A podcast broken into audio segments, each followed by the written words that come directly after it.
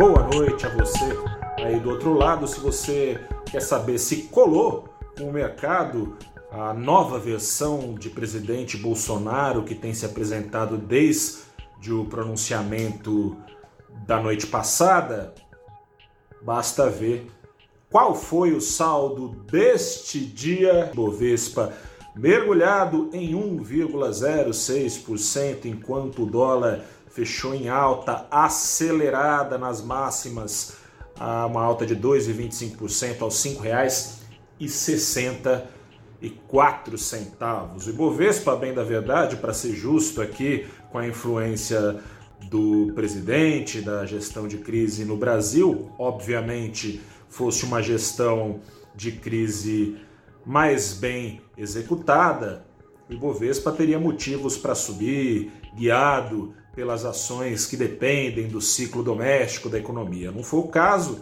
essas ações patinaram desde a abertura, mas na maior parte do dia o Ibovespa subiu, chegou a subir mais de 1%, porque ações da Vale subiam em disparada, ações da Petrobras subiam em disparada, exportadoras de maneira geral, e uma outra até ligada ao ciclo doméstico também, caso dos bancos, mas não teve jeito, porque é, se aqui não tem muito motivo para sair comprando ação, investidores têm olhado muito mais para os ciclos econômicos globais, olhado de um lado para uma perspectiva de crescimento acelerado dos Estados Unidos, de outro lado, do crescimento acelerado também da inflação nos Estados Unidos. Na maior parte do dia, muito embora o rendimento dos títulos de longo prazo prevendo juros mais altos para controlar essa inflação estivessem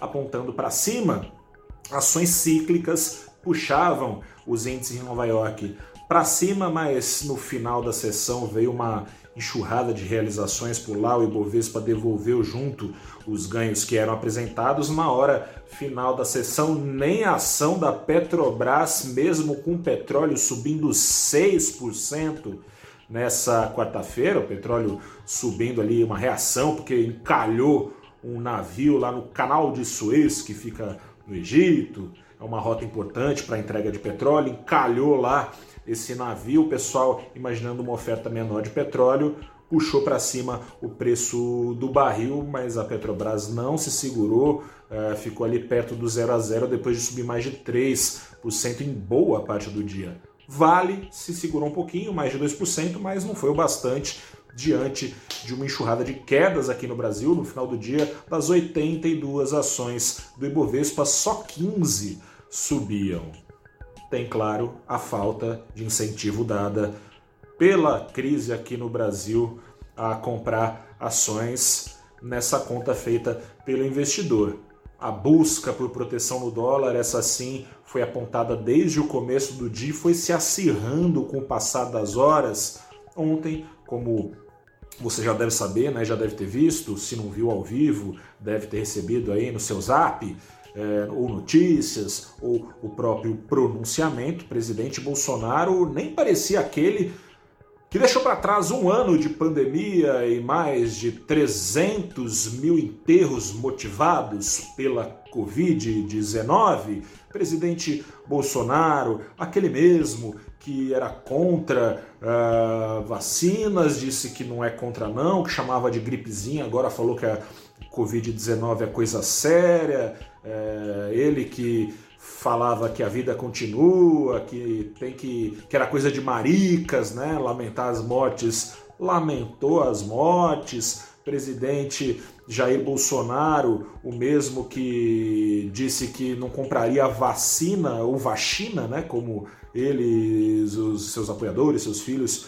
chamavam também chamavam de vacina de João Dória, aquele que recusou e mandou cancelar uma compra no ano passado, falou que nunca se opôs a vacinas, dizendo só que era contra a compra sem que tivesse aprovação pela Anvisa, muito embora tenha comprado e acertado contrato com a AstraZeneca sem que tivesse ainda comprovação pela Anvisa e muito embora agora tenha é, acertado contrato para comprar vacinas da Janssen que nem começaram a ser testadas ainda é, pela Anvisa, né? não tem nem a, o protocolo lá de entrada, é, ele que recusou vacinas da Pfizer disse que não recusou coisa nenhuma, é, embora tenha recusado sim o governo, com o presidente dizendo que não era culpa dele se alguém virasse jacaré, se tomasse alguma das vacinas americanas, que reclamava que é, a empresa não ia se, se comprometer a, a cuidar de efeitos colaterais e que coisa e tal. Se vangloriou o presidente, então,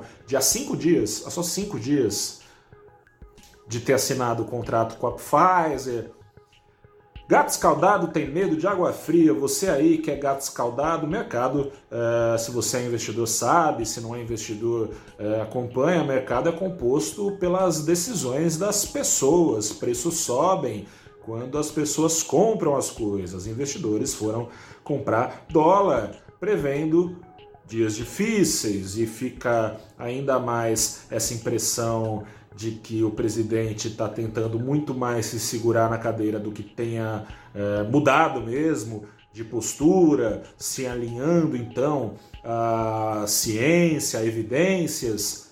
O fato de, de novo, hoje ele ter defendido, depois de ter feito, tentado firmar um pacto ali com os poderes, exceto os governadores de oposição, que ele não chamou para conversar, Bolsonaro defendeu de novo o remédio para verme contra Covid-19. Fica difícil, nessas condições, confiar que o governo brasileiro de fato está comprometido com o que a ciência, nesse um ano de crise, provou ser eficaz com a pandemia.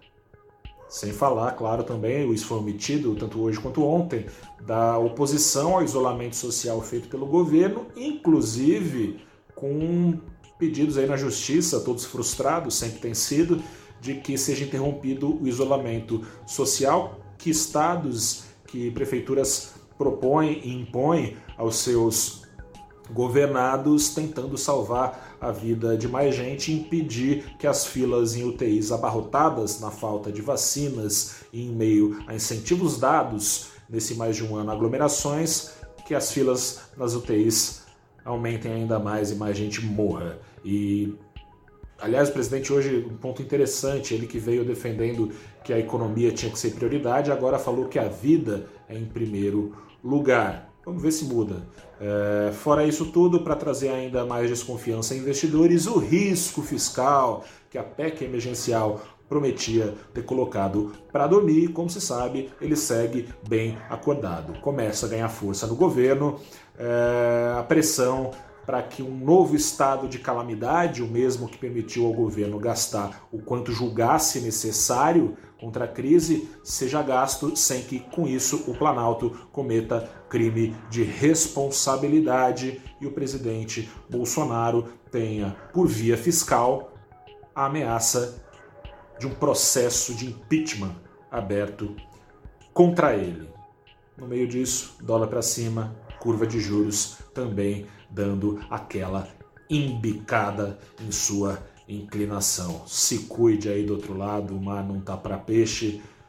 Agora é torcer para que a retórica se confirme em realidade e que o governo se comprometa e que de fato colabore para que o achatamento das curvas da Covid-19 aconteça e a economia brasileira seja religada. Colabore você também se cuidando. Grande abraço a você. Amanhã a gente fala mais. Tchau, tchau. Boa noite. Até a próxima.